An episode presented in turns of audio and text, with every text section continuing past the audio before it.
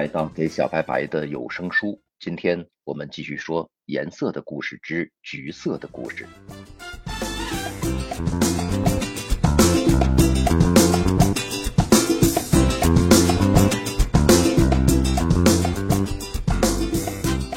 十九世纪英国女诗人克里斯蒂娜·罗塞蒂有一首诗，描述了关于所有颜色的自然联想，除了一种颜色，那就是橘色。什么是橘色？为什么是橘子？不过是个橘子吗？事实上，橘色的含义远比橘子丰富的多。大自然经常展现橘色，从夕阳到花朵和香料，再到各种多彩多姿的蔬菜和水果。然而，罗塞蒂有一件事情说的正确：橘色是英语中唯一一个名字来自水果的颜色。但在其他的语言中，颜色和水果的名称是不同的。例如，在南非语里，橘子这种水果被叫做 lemon，但是橘色的名称是 orange。在调色板上的橘色当然是由红色和黄色混合而成，但作为一种独特的色彩，橘色在颜料盒中是相对较新的成员，它是铬红和铬橙，直到约两百年前才被发现了。橘色在英语中也是相对较新的单词。世界上仍有几种语言没有形容橘色的单词，包括非洲纳米比亚的一种语言叫做辛巴语，以及加纳西北的一种语言叫做纳瓦拉语，以及亚马逊雨林当中有一种原住民的语言叫做皮拉哈语。这也许是为什么橘色的含义比其他颜色要有局限性，仅限于它的阳光、乐观、几种迥然不同的政治认同，以及作为一种辨识度高的颜色。被用在交通标识、救生背心、危险的机械和飞机的黑匣子。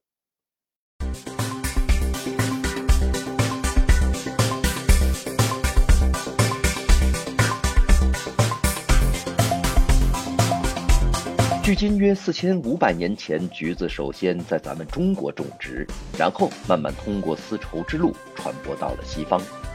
我们都知道成语“橘生淮南”。它出自《晏子春秋·杂下之六》。在《晏子春秋》里是这么写的：“英文之橘生淮南，则为橘；生为淮南，则为枳。叶图相似，其实味儿不同。所以然者何？水土异也。”比喻环境变了，事物的性质也变了。说起晏子，他是齐灵公二十六年，也就是公元前五百五十六年，他的父亲。晏若病死了，由晏婴继任，担任了上大夫。他历任了齐灵公、齐庄公、齐景公三朝，辅政长达五十多年。也就是说，橘生淮南这件事发生在了距今两千五百多年前。那个时候的中国就已经广泛的种植橘子了。那么，英文里头 “orange” 这个单词呢，是起源于印度南部的一种古达罗毗荼方言，意思是芬芳。在橘子这种水果到达西方之前，英文中唯一指代橘色的单词是 “jewel red”，意思是黄红交融。直到16世纪，“orange” 这个单词才得到了广泛运用，并且用来指代橘色，因为这种水果的色彩的确是橘色。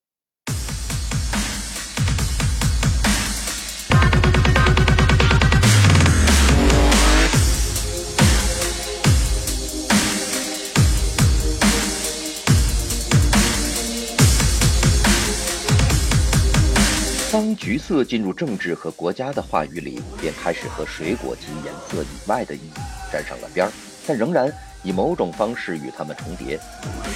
在今天的荷兰，橘色是庆祝的颜色。每年的四月二十七日，上百万的荷兰人就会身着橘色服装欢庆国王节。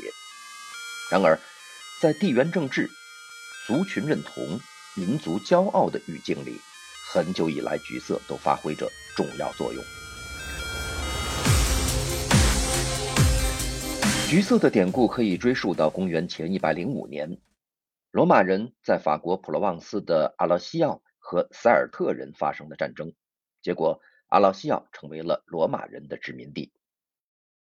后来，阿劳西奥的地名和橘子的罗马名称在语言上合并，因此到了三世纪末便有了一个古奥兰治教区 Ascent Diocese of Orange。那么奥兰治其实就是英文 Orange 的音译。接下来这块地区在十二世纪变成了奥兰治公国，是神圣罗马帝国的一块封建采邑。起源于荷兰日耳曼地区的奥兰治拿骚王朝，后来在普罗旺斯获取了一块领土，其中包括奥兰治公国。到了1544年，当奥兰治亲王的头衔传至奥兰治拿骚家族的威廉一世时，他领导荷兰人反抗西班牙的统治，最后赢得荷兰独立。在1688年反天主教联军侵略英格兰，又称光荣革命事件之后，奥兰治的威廉三世成为英格兰。苏格兰与爱尔兰的国王。一年后，比利王在爱尔兰的伯因河战役击败了被废除的詹姆斯二世。这场战役中，至少有两千名士兵死亡，五万人受伤，确保了爱尔兰新教的支配地位和对天主教会在接下来三个世纪的镇压。为了向威廉三世他们所崇敬的新教国王及胜利者致敬，橘色变成了爱尔兰保皇派的颜色。他们成立了奥兰治联盟 （The Orange Order），以确立组织成员忠于新教君主的身份认同。他们的对手是共和派，后来采用绿色作为自己的代表色。1922年，爱尔兰自由邦终于在妥协中成立，为以天主教徒为主的共和派实现部分的梦想。他们的新国旗上有三种颜色：一边是盖尔人的绿色，另一边是保皇派的橘色。中间则是象征和平的白色。与此同时，荷兰的殖民统治在奥兰治家族的治下衰退。其中一个例子是南非的好望角，由荷兰东印度公司建立。但当英国人在拿破仑战争期间拿下这个据点之后，将荷兰语的殖民者跋涉到北方，用他们的步枪从非洲人手中夺走他们祖先的土地。在19世纪中叶，他们所获取的领土中有一块，他们称为奥兰治自由邦的区域，在那儿定居、挥舞着橘白相间的国旗的农民，后来投入了布尔战争，对抗一位英格兰国王的统治。而这位国王与古老的奥兰治家族后裔还有家族纽带关系。更复杂的是，这些信新教的荷兰后裔受到信天主教的爱尔兰共和派的支持。后者正在爱尔兰的家乡对抗新教的举党人。数十年后，当南非的种族隔离政权，他们的国旗包括一条荷兰的橙色，您可能都记得，在劣势中挣扎求生的时候，他们派出了打手与阿尔斯特的局党恐怖分子结盟。后者正在对抗泛绿的共和派后裔，而这些共和派正是南非种族隔离政权的老盟友。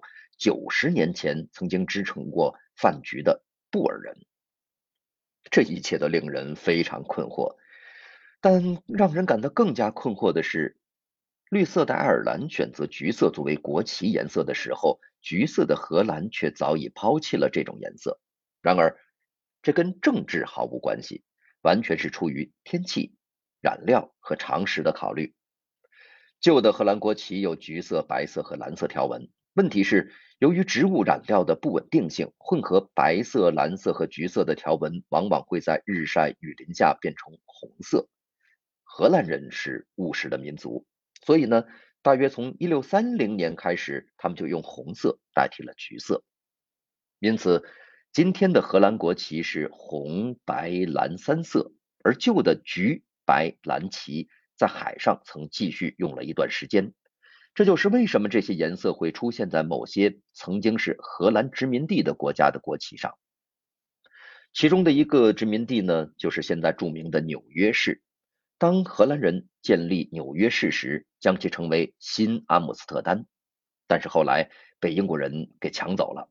英国人先把它叫做纽约，但当1673年英国人输掉第三次英荷战争和这个城市的时候，它又被暂时称之为新奥兰治。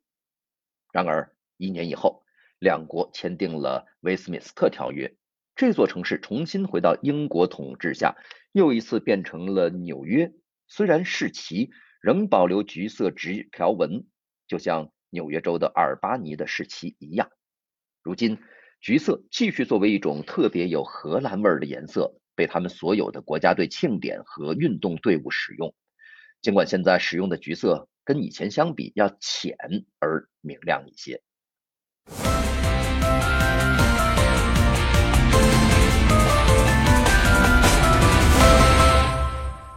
奥兰治联盟 （The Orange Order） 成立于1795年，作为一种共济会兄弟联盟，忠于新教和英国统治。这个名称是为了向荷兰人威廉三世致敬，他赢得了伯恩河战役，确保了。爱尔兰新教的优势地位。十九世纪时，每年他们在游行中都像威廉的军队一样系着橘色的腰带，而他们戴的圆顶礼帽则在二十世纪初作为英国权威的一种象征被采用。因为女王的卫官、城市的绅士和北爱尔兰的码头工人都戴这种帽子，他们还会穿着深色的西装，戴着白手套，并且挥舞着橘色的锦旗来纪念威廉三世。那么，在这里，我们不由要问了：奥兰治国王 The King of Orange 后来到底去哪儿了呢？其实啊，在荷兰，奥兰治国王和女王很愉快的幸存下来了。但是在英格兰、苏格兰和爱尔兰，就只有一个国王威廉三世，他篡夺了詹姆斯二世的王位，在光荣革命后成了国王。他和英格兰的妻子玛丽 Mary 在一六八九年一起被授予王冠。作为共同统治英格兰的国王和女王，玛丽在一六九四年死于天花，然后威廉三世独自统领英格兰。据说他是一个同性恋，也没有子嗣。这意味着，当他一七零二年死于肺炎时，他没有继承人。因此，英格兰的王冠从讲荷兰语的威廉三世中间经过他的英格兰小姨子安妮，曾经在位十二年，传到了汉诺威的乔治一世，一位只会讲。德语的国王。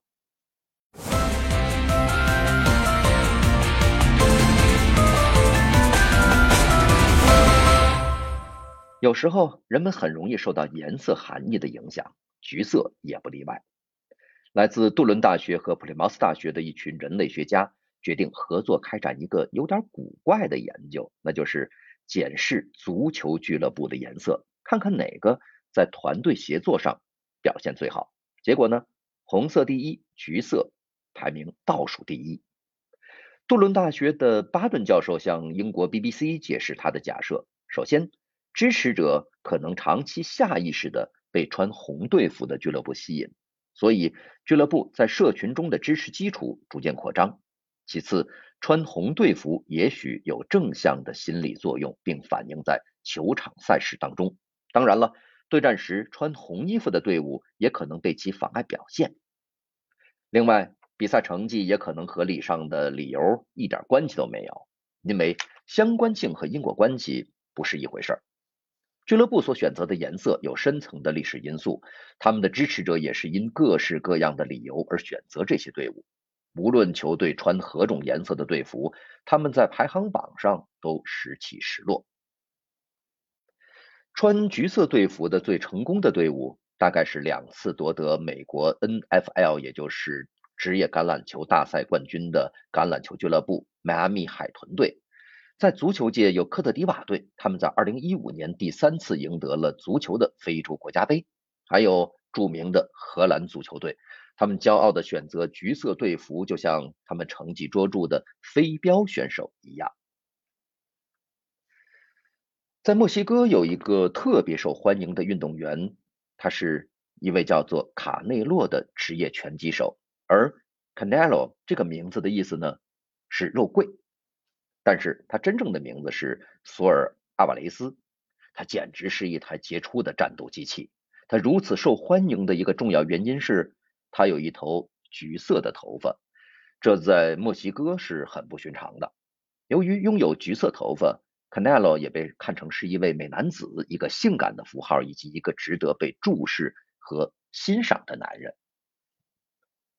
在英国，大约百分之四的人有红发，然而在别的非西方人群里，天生拥有红发的人大概只占到百分之一左右。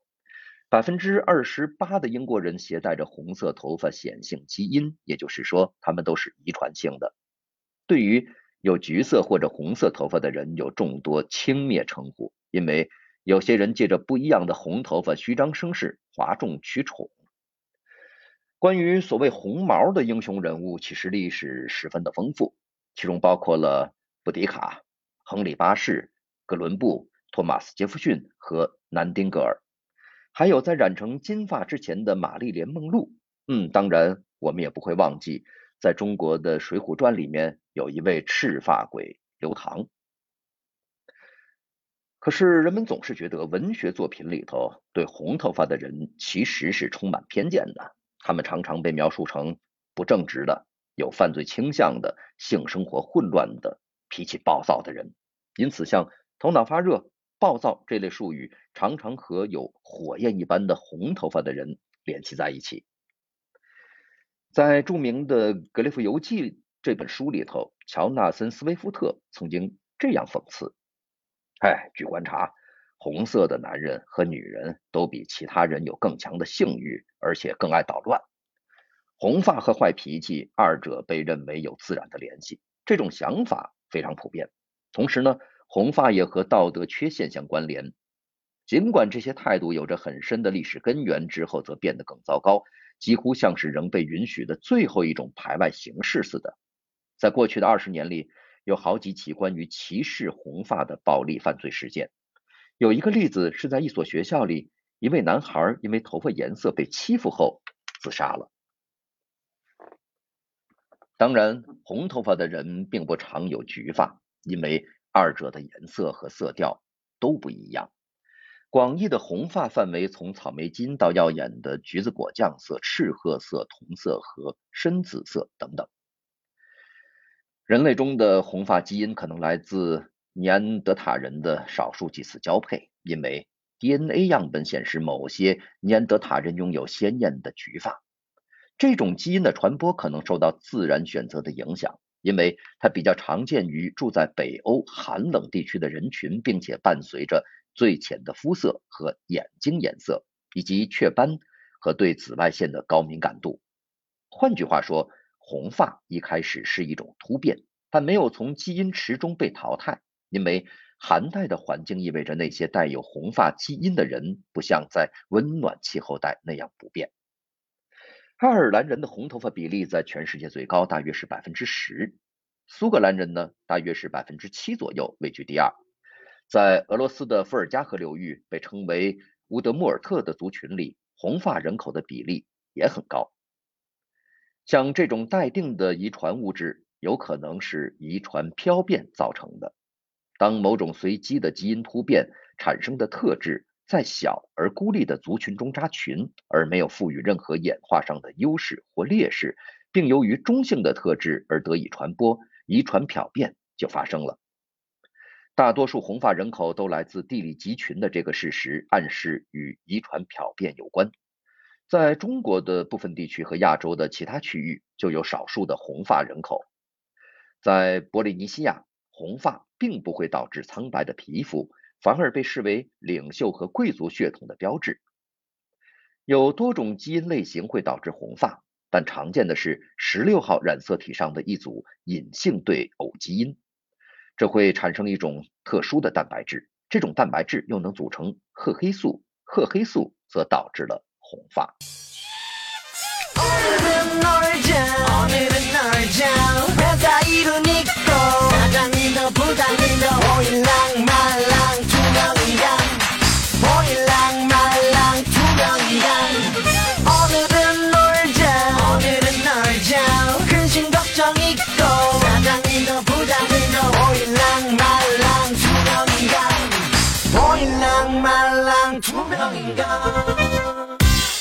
关于橘色的故事，最后我们再来说一说这种颜色和佛教之间的关系。我们都看到，在印度、泰国有很多佛教徒身穿着橘色的长袍。佛教徒所穿的长袍据说象征着谦虚和单纯，但是橘色最初并没有这样特别的重要意义。在泰国，佛教徒最初选择橘色，是因为用榴莲树的树心制成的橘色染料几乎不需要成本。这个颜色后来就被印度教克里希那派教徒所使用。他们的藏红花色僧袍并不是真的用藏红花所染，如果用真正的藏红花染色，那将会非常非常昂贵。现在的市价呢，在国际市场上每千克达到七千两百英镑。因为从藏红花里摘取花柱头是特别耗费劳动力的过程，因此标价才会如此之高。